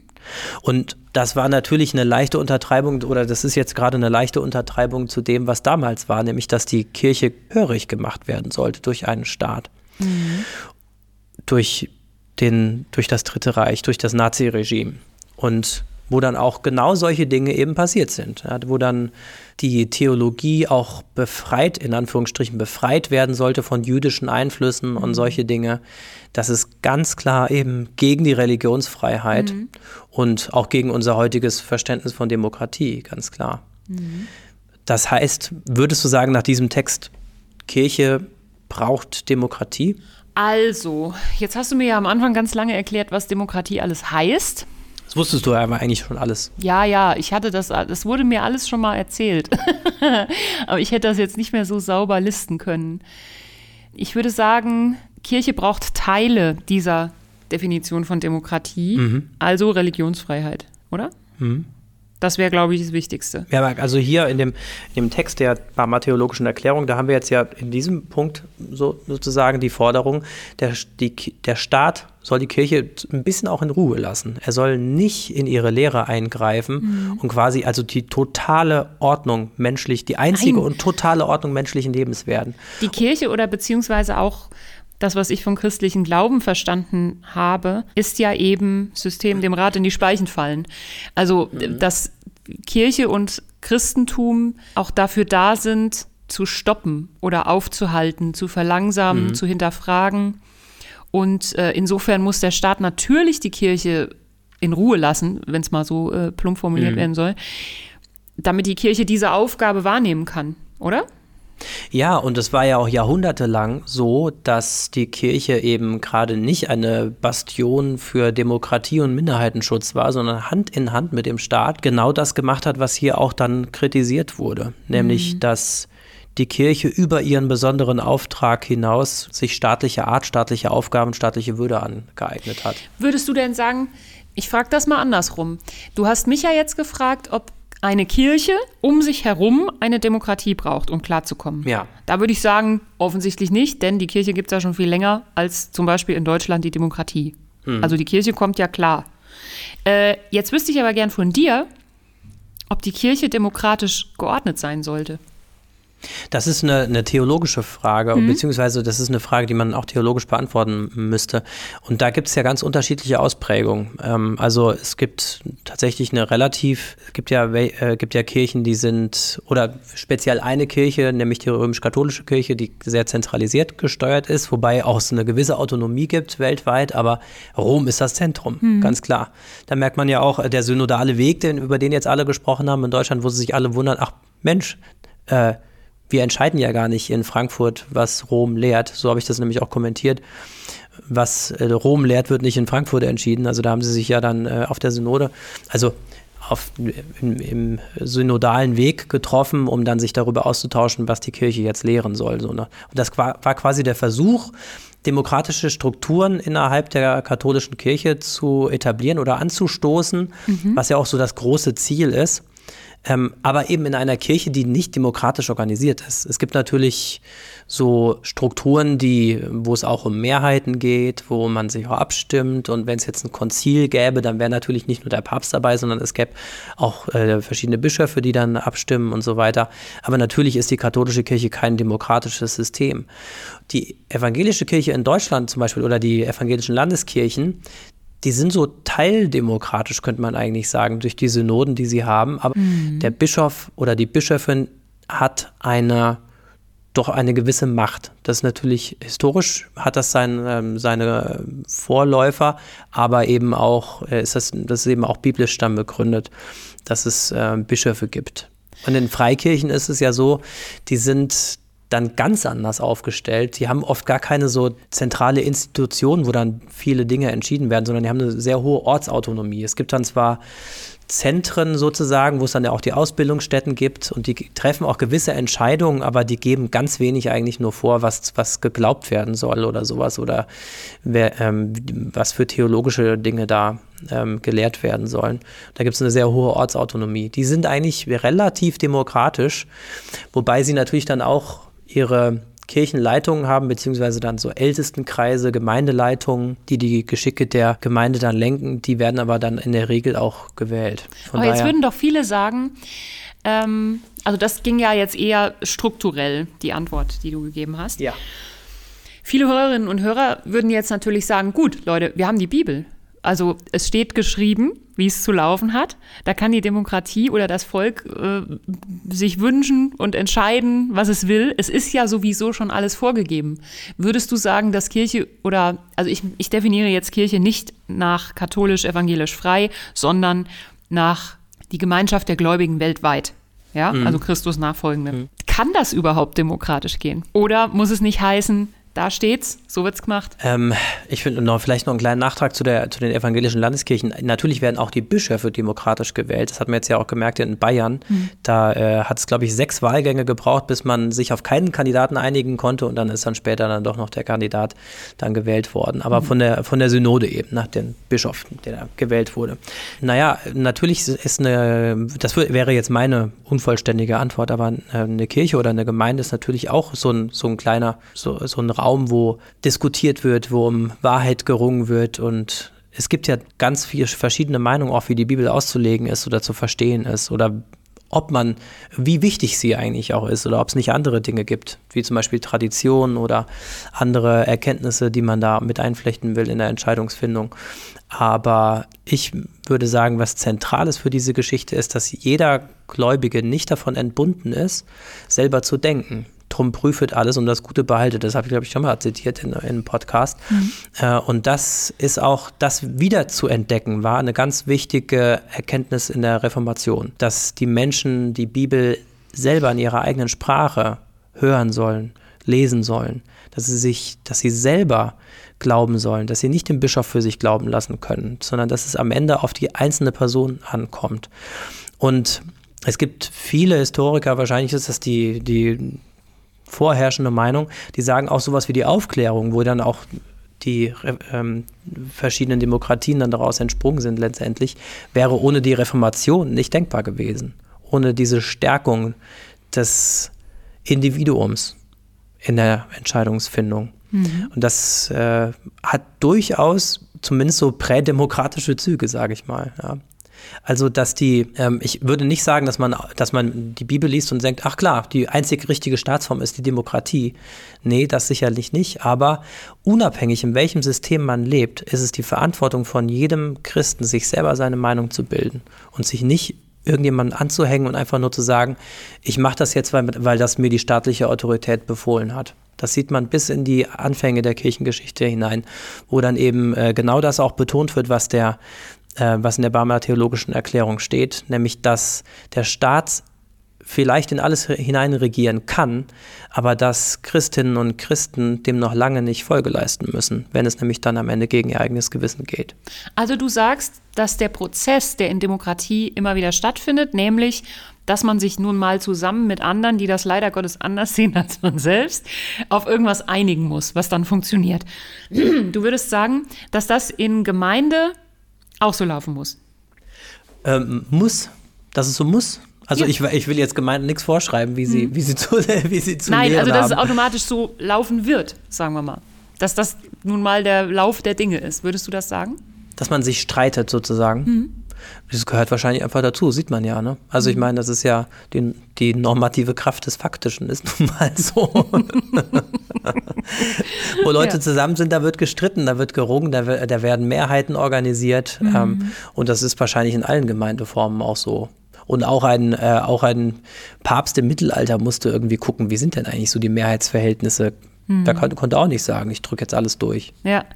Ähm, ist natürlich weit entfernt von demokratischem Streit. Wird die Kirche gerade abgewählt von den Menschen, dadurch, dass alle austreten und keiner mehr hingeht? Abgewählt wovon? Vom Leben. Vom, vom Leben, Bildschirm. ja. Es kann, kann schon sein, ja, dass da, ähm, aber ja, das ist die Frage, ob das, man sagt ja dann so Abstimmung mit den Füßen, ne? Also, mhm. ähm, das ist jetzt meine, meine Meinungsäußerung. Das kann schon sein, dass das ähm, für manche Leute auch so eine Art ähm, Meinungsäußerung ist, ähm, ja. dass man jetzt sagt, nee, damit will ich nichts zu tun haben, fernab von Kirchensteuer und so weiter. Ja. Aber ich würde jetzt nicht sagen, dass es so ein, ein Urelement ist von Demokratie, dass man jetzt in die Kirche eintritt oder wieder austritt oder so. Ja. Ja, Mitbestimmung gibt es gerade in den evangelischen Kirchen und in Freikirchen natürlich äh, sehr, sehr stark. Ja. Vielleicht zum Schluss noch einen Punkt. Und zwar, das ist ja auch was Positives. Frieden. Da hatten wir es in der ersten Folge zum Thema Waffen, da ging es ja schon auch um, um die Frage, wie man Frieden erreichen kann. Ähm, der Begriff demokratischer Frieden, kennst du den? Ja. Wie lange schon? Ungefähr so lange, wie du Lars Eidinger kennst, würde ich sagen. Oh, oh Mensch, das ist aber sehr Wir lernen lange. so viel voneinander. Es ist ein ja. Geben und Nehmen, Nikolai. Das finde ich auch so positiv es ist schön. Dran. Ich weiß, dass demokratischer Frieden bedeutet, dass eine wie nennen wir es denn, funktionierende Demokratie mhm. bislang noch mhm. nie eine andere funktionierende Demokratie angegriffen hat. Ja, genau. Und, und da musste ich echt mal kurz drüber nachdenken. Ich habe auch gesagt, hm, mehr, okay, naja, das war eine Demokratie, die hat eine Nicht-Demokratie angegriffen. Mhm. Okay. Mhm. Ja, aber. Ist wirklich wahr, gell? Es ist so. Es hat, das ist zumindest so die Hypothese, ist natürlich nicht ganz unumstritten, aber trotzdem, ähm, da ist was dran. Eine wirkliche Demokratie hat noch nie eine andere wirkliche Demokratie angegriffen. Also wenn wir jetzt zum Beispiel Italien angreifen würden mhm. oder so, das hat es noch nicht gegeben. Ist das aber vielleicht auch einfach, also entweder ist das ein äh, wahnsinniges Zauberphänomen, dass einfach Demokratie und Demokratie sich äh, gegenseitig in Ruhe lassen muss, oder es liegt vielleicht auch daran, dass die funktionierenden Demokratien, die ich so kenne, sich größtenteils in der NATO versammelt haben. Ja, zumindest äh, die westlichen, also äh, da sind viele zumindest dabei. Ja, also ja, es genau. gibt zum Beispiel diesen, den Kargil-Krieg äh, zwischen, also das war so eine Art kriegerische Auseinandersetzung zwischen Pakistan und Indien, was ja beide als Demokratien gilt. Gut, ist jetzt die Frage, wie wie demokratisch das dann am Ende ist, ob das wirklich eine, ob das beides Vorzeigedemokratien sind. Aber warum das so ist, ist eine gute Frage, denn ähm, naja, also natürlich gibt es dann demokratische Werte, die dann auch geteilt werden müssen, wenn es, wenn es wirklich funktionierende Demokratien sein sollen. Aber es ist zumindest so, das kann man jetzt mal zumindest deskriptiv so wahrnehmen, es hat zumindest noch nicht stattgefunden, dass eine funktionierende Demokratie die andere angegriffen hat. Von daher kann sie durchaus so mal rein geschichtlich betrachtet als eine Art Friedensgarant gelten, Demokratie als Staatsform. Ist das was Gutes zum Schluss oder müssen wir noch was anfügen? Wir müssen hier gar nichts, Nikolai. Wir müssen gar nichts. Dazu kann ich dich ermutigen. Das ist doch das Tolle in der Demokratie. Du musst hier genau gar nichts. Ich wollte dich aber gerne Gewählt noch ist gewählt, fragen. ihr könnt mich jetzt nicht mehr feuern, das ist ja das Geile an der Demokratie. Hat damals Elmar Brandt gesungen, ne? mit der Ach, Stimme von Gerhard Zeit. Schröder. Ja. Ach du liebe Zeit. Mhm. Ich wollte dich mal fragen, was du gelernt hast heute. Ich habe gelernt, dass äh, Demokratie, also ich sag mal in der Vorbereitung auch, dass Demokratie wirklich was äh, Fragiles ist, was man nicht für selbstverständlich nehmen sollte. Nur weil das 2023 so ist, heißt es noch lange nicht, dass das 2030 so ist. Mhm. Ähm, wir haben jetzt ja auch neulich eine Abstimmung gehabt über Klimaschutz in Berlin, was demokratisch war, wo Ja, dann ja, aber ja. gesagt wurde, naja, das, das, die, ähm, die Berliner haben das mit großer Mehrheit, beziehungsweise es ist weit, war weit davon entfernt, dass es angenommen wurde, Mhm. ähm, Berlin klimaneutral zu machen, wo auch viele Experten gesagt haben, okay, das ist halt. unrealistisch und so, ne? Genau. Aber gerade so in der Klimabewegung ist dann wachsen auch ein bisschen so die Zweifel an der Demokratie. Wenn man jetzt davon überzeugt ist, es ist eine Riesenkatastrophe, auf die wir zusteuern und wir müssen jetzt was tun. Wenn wir es nicht tun, dann äh, gehen wir in den Untergang oder es wird wirklich richtig schlimm. Und jetzt sind die demokratischen Institutionen mir aber zu langsam. Hm, Da könnte ich doch mal überlegen, was zu machen, was nicht so demokratisch ist. Was Und meinst dann du sind wir schon dabei. Na, dann könnte man eben dann dafür plädieren, dass ähm, eben weniger darauf geachtet wird, dass, die Demokrat dass der demokratische Meinungsbildungsprozess eingehalten wird, dass die Institutionen geachtet werden. Und dann ziehen wir das einfach durch. Fertig. Egal, was, was Gerichte dazu sagen, was Wer andere wir dazu in sagen. dem Fall? Die Gesellschaft, der Staat, wer auch immer. Also die wir ziehen Gewählten. das einfach durch äh, im Sinne von, wer, wer sagt das? Ja, ich meine, der, äh, der Punkt ziviler Ungehorsam ist ja auch schon so, so, so ein schwammiger Begriff. Ne? Also wie weit kann man gehen? Was ist, was ist noch legitim? Das ist ja dann noch die Frage. Ne? Was ist dann noch Ausdruck demokratischer Meinungsäußerung und wo fängt es dann eben an, auch antidemokratisch zu werden, wenn ich dann Dinge verhindere oder wenn es dann wirklich problematisch wird in den Aktionen, die ich vorhabe. Wo findest du, dass es problematisch wird? Boah, jetzt nagelst du mich aber echt fest hier. Ähm, wenn zum Beispiel Flughäfen dann lahmgelegt werden, wenn Leute sich in ähm, Gefahr begeben oder andere Menschen in Gefahr begeben, um eben ihre Ziele durchzuziehen, das hat für mich mit Demokratie nichts mehr zu tun. Mhm. Es gab einen Artikel, ich glaube im Spiegel, hä? Ja, da wurde die Theorie eben aufgestellt, dass Demokratie eben in manchen Punkten fast schon versus Klimaschutz äh, geht, nämlich auch dahingehend, also nicht nur anhand des Protestes, wo dann Ja. Leute sich zanken und alle CSU-Politiker ganz aufgeregt sind, ähm, sondern das Wachstum, also wirtschaftliches Wachstum aus Mhm. Armut heraus zum Beispiel, was ja viele Leute gerne möchten, was durch Demokratien begünstigt werden soll. Also Leute sollen Jobs haben, Leute sollen wohnen, essen, Bildung kriegen und so weiter. Dieses wirtschaftliche Wachstum äußert sich ja dann oft klimaschädlich. Zum Beispiel wurde da angeführt äh, der Fall China, wo eben ein starkes wirtschaftliches Wachstum wirklich Leute aus der todesnahen Armut rausgeholt hat. Ja, also Ja. Das ähm, ist quasi was, was demokratisch auch gewollt ist, dass es uns gut geht, ja. Das läuft aber entgegen dem, was fürs Klima gut wäre. Und da fand ich ganz spannend, es wurde ein Journalist von der Zeit namens Bernd Ulrich zitiert, der halt gesagt hat, ich gehe lieber mit der Demokratie in den Untergang als andersrum. Ich habe da noch eine Weile drüber nachgedacht und mich eben auch gefragt, was ist da wichtiger? Wichtiger, Demokratie oder Klimaschutz? Beziehungsweise, ja, warum schließt das sich gegenseitig offensichtlich aus? Mhm. Das fand ich schon, das war mir neu. Ja, übrigens sozusagen. Bernd Ulrich, ähm, stellvertretender Chefredakteur der Zeit. Im Gegensatz zu dir und mir. Ja, stimmt. genau. Ja, Also, Also- als Chefredakteur und stellvertretenden Chefredakteur. Ich kann das, ich kann das ähm, gerade bei Klimaaktivisten, ich kann diesen Wunsch äh, schon verstehen, dass man dann sagt, das muss jetzt alles so und so laufen. Aber wenn eine Gesellschaft wirklich mitgenommen werden will, das heißt auch dahinter stehen soll. Und die Wirtschaft ist eben auch Teil dieser Gesellschaft, dann muss man sie eben mitnehmen. Dann muss man dafür sorgen, dass das in, ähm, ja, in demokratischen Prozessen geschieht.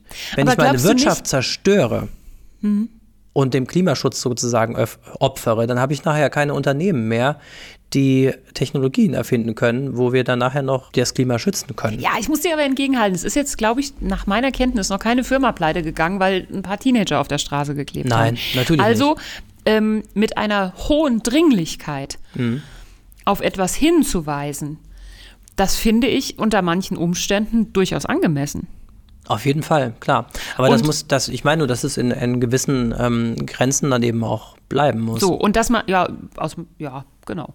Ja, Also gewisse ich, Grenzen. Ich, kann, bin auch ich eine kann Freundin jetzt, gewisser Grenzen. Ich kann jetzt zum Beispiel sagen, im Dezember ähm, müssen alle Unternehmen, im Dezember 2023 müssen alle Unternehmen klimaneutral sein. Punkt. Wer das nicht ist, wird dicht gemacht. Ja, Der darf nicht mehr weiterarbeiten. genau, das Wenn ich das dann ja- mache, dann zerstöre ich meine Wirtschaft und dann w- werde ich am Ende auch den Klimawandel nicht im Griff kriegen. Aber das hat ja nichts mit protestierenden äh, Menschen zu tun, sondern dafür bräuchte es eine Regierung, Mhm. Ja. die sagt, so wird's gemacht, hier geht's lang, sonst kommt die Exekutive und holt euch alle. Ja, aber ich glaube, das ist das, was, was dieser Duktus war von, von dem Zitat, was du eben auch dann gesagt hast, dass, ähm, dass man nicht das eine gegen das andere ausspielen darf, sondern auch wenn es mühsam ist, Mhm. dass man darauf achtet, dass wir demokratisch bleiben. Und weil was ich halt sonst glaube- es kaputt geht und den Bach untergeht. Ja, aber was ich glaube ist, dass durch diese dringlichen Proteste, die zugunsten des Klimaschutzes durchgeführt werden, sich auch die Meinung der Bevölkerung, meine persönliche Meinung, meine persönliche Bildung in dem Thema überhaupt,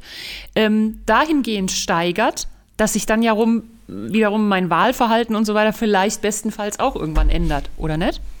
Ja, ich glaube, dass, dass das die Überzeugung ist von vielen Aktivisten, aber ich beobachte oft auch genau das Gegenteil. Nämlich, dass dann gesagt wird, wenn, also mit solchen Spinnern will ich nichts zu tun haben und dann, dann wende ich mich erst recht vom Klimaschutz ab. Das beobachtest du oft? Ja, wenn man sich mal so die Kommentarspalten durchliest äh, oder so von äh, oder auch im, im Netz in sozialen Medien, äh, da kann es dann natürlich auch sonst aus anderen Gründen auch schlecht werden. Aber das ist nun mal einfach so. Ähm, ich weiß nicht viele- genau, ob Kommentarspalten den Common Sense wiedergeben. Na, dann schau auf die Videos, wie dann Leuten, äh, Klimaklebern dann begegnet wird. Mit was für eine Aggression dahinter ist. Ja, die, wenn dann Leute aussteigen und die dann die Festgeklebten dann einfach losreißen, ohne Rücksicht auf Verluste, kann man auch sagen, gut, selbst dran schuld. Und dann, ähm, wo dann noch Beifall geklatscht wird und so, da sehe ich nicht, dass dann, äh, dass dann der, die, der Großteil der Autofahrer dann da sitzt und denkt, Mensch, doch, ich habe jetzt meine Meinung auch demokratisch geändert irgendwie. Ich glaube, ich werde jetzt dann doch dann mich ich gebe diesen dir Forderungen recht anschließen. in dem Punkt, dass der Puls sich im Allgemeinen erhöht. Das ist aber auch, glaube ich, Ziel der Aktion. also ich glaube, mit antidemokratischen Prote oder mit undemokratischen Protesten schadet man der Sache mehr, als man, als man ihr nutzt. Ich weiß nicht genau, was du als undemokratischen Protest bezeichnest. Das würde ich gern besser verstehen. Wenn ich zum Beispiel einfach am Flughafen lahmlege, wenn ich mich von der äh, Autobahnbrücke abseile, wenn ich ähm, ein und dann eben den kompletten Kom äh, Verkehr lahmlege und auch in Kauf nehme, dass es Unfälle gibt, vielleicht auch mit Toten. Es gibt Leute, die äh, haben dann komplette Autobahnen blockiert, indem sie einfach gebremst haben und stehen geblieben sind. Da hätte es da hätte es eine Massenkarambolage mit, mit Dutzenden Toten und Verletzten Das ist geben können. gefährlich. Ich gebe dir recht. Ist alles, was gefährlich ist, Das ist, undemokratisch? das ist keine demokratische Meinungsäußerung, das ist antidemokratisch. was ist denn eine demokratische Meinungsäußerung? Demonstrationen, man kann auch durchaus, ich habe auch volles Verständnis dafür, wenn die, wenn die äh, Aktivisten zum Beispiel mal die Tiefgarage vom Bundestag mal wieder blockieren würden, dann sind, wir- sind man nämlich wirklich, sind sie bei den Entscheidungsträgern und setzen die unter Druck. Ähm, und auch ziviler Ungehorsam ist ja in manchen Grenzen dann auch zulässig. Also solche Farbschmierereien und sowas, davon wird die Demokratie nicht Aber untergehen. es ist doch nicht demokratischer, den Entscheidungsträger unter Druck zu setzen. Demokratischer ist es doch, das Volk hinter sich zu holen. demokratisch ist, wenn man darüber spricht, so wie wir es gerade tun. Ja. Und vielleicht auch mit unterschiedlichen Meinungen. Aber wenn ich den Eindruck erwecke, ähm, ich will jetzt hier irgendwas mit vielleicht sogar fast gewaltsamen Mitteln irgendwie durchsetzen, dann werde ich erstens nicht viele Menschen gewinnen und zweitens hat das mit Demokratie aus meiner Sicht nichts mehr zu tun. Aber wenn man jetzt eine Suppe auf ein Bild schüttet, dann spricht man auch mit Leuten. Dann kommt nämlich die äh, Kamera und die Journalistin Carla Kolumna Mhm. und berichtet darüber. Und dann hat man quasi per Tagesschau, Twitter, Instagram, wo das überall erscheint, Mhm. zu relativ vielen Leuten gesprochen im Vergleich dazu, als wenn ich durch die Nachbarschaft gehe und klingel. Das stimmt. Das ist äh, definitiv so. Deswegen ist es auch so verlockend, sowas zu tun. Also Öffentlichkeit. Also heiligt der Zweck die Mittel. Der Zweck heiligt die Mittel innerhalb gewisser Grenzen. Also ich glaube, wenn eine Dringlichkeit, ein, eine schnelle Reaktion notwendig ist, dann muss man auch schon mal ein bisschen lauter werden. Du würdest jetzt auch nicht, wenn äh, dein Kind äh, auf dem Weg zu Fuß auf die A45 ist, äh, würdest du auch nicht sagen, ah, lass uns das kurz besprechen, während du dich da noch auf den Weg machst, sondern du würdest einfach sagen, stopp. Und das würdest du zur Not auch relativ laut machen. Also, das ist ja in der Wahrnehmung der Klimaaktivistie, so nennt sich's ja als Neudeutsch. Mhm. Ähm, Aktivistix. äh, in deren Wahrnehmung und äh, in deren Dringlichkeit auch muss das jetzt hier schnell gehen. Und die haben das Tempo auch schon gesteigert. Die haben überhaupt das Wort Klimaschutz äh, groß gemacht und in aller Munde auch in unser beider Münder gebracht. Ähm, es scheint doch irgendwas zu bezwecken, dass die so einen Alarm schlagen. Ja, ähm, aber das zeigt, eines zeigt es schon mal ganz deutlich, wenn nämlich die Mentalität unter radikalen Klimaschützern jetzt tatsächlich so ist, dass sie die Eltern sind und wir die Kinder, dann haben sie ein grundlegendes demokratisches Prinzip nicht verstanden, nämlich dass alle das gleiche Recht haben, sich an der Debatte zu beteiligen und keiner einfach folgen oder gehorchen muss. Das ist ja eigentlich das Grundlegende, die Herrschaft des Volkes und nicht, nicht das Herrschaft von einzelnen Gruppen. Und da finde ich, ist, das ist erstmal ein, ein, ganz gewaltiger Unterschied. Und das Zweite ist, man hat ja viele, gerade klassische Grüne, die sich seit Jahrzehnten für den Klimaschutz einsetzen, die das sehr misstrauisch beäugen. Die, also die letzte Generation und so weiter da, ähm, ich glaube, da werden wir auch vielleicht nicht ganz auf einen, äh, auf einen Nenner kommen, aber ich denke, darauf kommt es am Ende an. Demokratischer Meinungsaustausch und der kann auch mal mit harten Bandagen geführt werden, der kann auch mal zu zivilen Ungehorsam führen und dann, dass man sich wegtragen lässt oder so, ja. Aber ähm, da, auch da muss man ach, darauf achten, dass die Demokratie nicht mit den guten Zielen dann auch noch gleich mit wegschwimmt. Absolut. Sehe ich aber nicht, weil zum Beispiel in Berlin hat es ja wunderbar funktioniert mit der Wahlabstimmung dann am Ende. Ne? Also da waren ja relativ laute Klimaschutz-Alerts am Laufen. Und mhm. ähm, also um das zu beschleunigen, dass Berlin mhm. anstelle von 2045 in 2030 schon klimaneutral werden mhm. soll. Das wurde ja relativ stark gepusht aus der Klimaschutzrichtung. Die Wahl hat halt gesagt, nee. Und zwar nicht per ähm, aus einer gewissen Klimaschutzrichtung. Genau. Ja. Und zwar nicht per Gegenstimmen, sondern wegen zu geringer Beteiligung. Mhm. Mehr als 25 Prozent der Wahlberechtigten hätten dafür sein müssen. Und dazu kam es halt nicht. Mhm. Äh, in Ermangelung von Menschen. Also scheinbar hat hat die Demokratie Klar. da doch wieder ihren Job gemacht. Offensichtlich. Du darfst beruhigt sein, Nikolai. Und Demokratie heißt dann eben auch, dass, dass eine Gesellschaft eine, eine falsche Entscheidung treffen kann. Ich meine das jetzt gar nicht bezogen darauf. Ich also auf diese Berliner Entscheidung, sondern angenommen ist, eine Gesellschaft trifft eine falsche Entscheidung, dann muss sie damit eben auch klarkommen. Hm. Also, was hattest du nochmal gelernt heute? Wir waren kurz klimaschutztechnisch eskaliert. Dass Demokratie zerbrechlich ist und dass man echt darauf achten muss. Was hast du gelernt? Was habe ich gelernt? Ich habe von dir ganz viel darüber gelernt, wie eine Demokratie nochmal definiert ist. Ich hatte das schon mal. Wir können, also ich hatte das schon mal gelernt, meine ich. Aber es war gut, einfach nochmal im Detail darüber zu sprechen und auch Rückfragen äh, mit dir diskutieren zu können und auch immer mal ein bisschen in alle möglichen Richtungen zu eskalieren. Das fand ich gut. Ich kann den Hörerinnen und Hörern ein Geheimnis verraten. Du und ich, wir haben dieselbe Lehranstalt besucht. Man sollte es nicht meinen. Ja. Mit zwei E. Das Wilhelm, ja genau, Wilhelm von Oranien Gymnasium zu Dillenburg, altsprachlich. Ähm, das, da hatte ich dann im Geschichtsunterricht das eben alles auch schon mal. Aber es heute nochmal an verschiedenen Einzelpunkten in Ruhe diskutieren zu können, das hat mich einfach in Summe weitergebracht. Das war jetzt nicht so ein großes Aha, sondern eher, ja, Demokratie ist zwar schon da, seit ich geboren worden bin, aber muss nicht unbedingt so bleiben, es sei denn, man passt ein bisschen auf. So. Und das mit diesem ewigen Reden halt, gell? Dass man leider das aushalten muss, dass Leute hm. das anders sehen. Es ist ein Elend, aber ich glaube, wenn wir drüber sprechen, dann können wir es schaffen. Es gibt Leute, die sehen das anders und vielleicht gehört ihr auch dazu. Ja. Und dann macht doch Recht, äh, macht doch, macht doch Gebrauch von eurem Recht auf freie Meinungsäußerung, auch gegenüber uns. Pro und contra at pro-medienmagazin.de. Schreibt uns gerne eure Meinungen und wenn ihr was anders seht, wenn wir was vergessen haben, was irgendwie ganz wichtig ist für Demokratie oder einen Fehler gemacht haben, dann sagt uns das gerne. Wir können es vertragen, nicht wahr? Auf jeden Fall. Nikolai, ich darf dich trösten. Die Demokratie ist zwar zerbrechlich, aber auch wehrhaft. Wehrhaft. Ich danke Sehr dir gut. Und wir sind auch Gespräch, wehrhaft. du ne? Wehrhafter. Heute haben wir uns auch mal so ein bisschen gegen, äh, gegeneinander gewehr, uns gewehrt. Das fand ich gut. Ja, herrlich. Ist traumhaft. Mit dir über Klimaschutz zu reden, das ist wirklich das Schönste, was Na. mir seit langem passiert ist. Ich freue mich schon über die Klimaschutzfolge. Liebe Hörerinnen, liebe Hörer, vielen Dank für eure Zeit, für eure Aufmerksamkeit. Wir hören uns beim nächsten Mal. Vielen Dank, liebe Johanna, und macht es alle zusammen gut und demokratisch. Pro und Contra. Es gibt Menschen, die sehen das anders.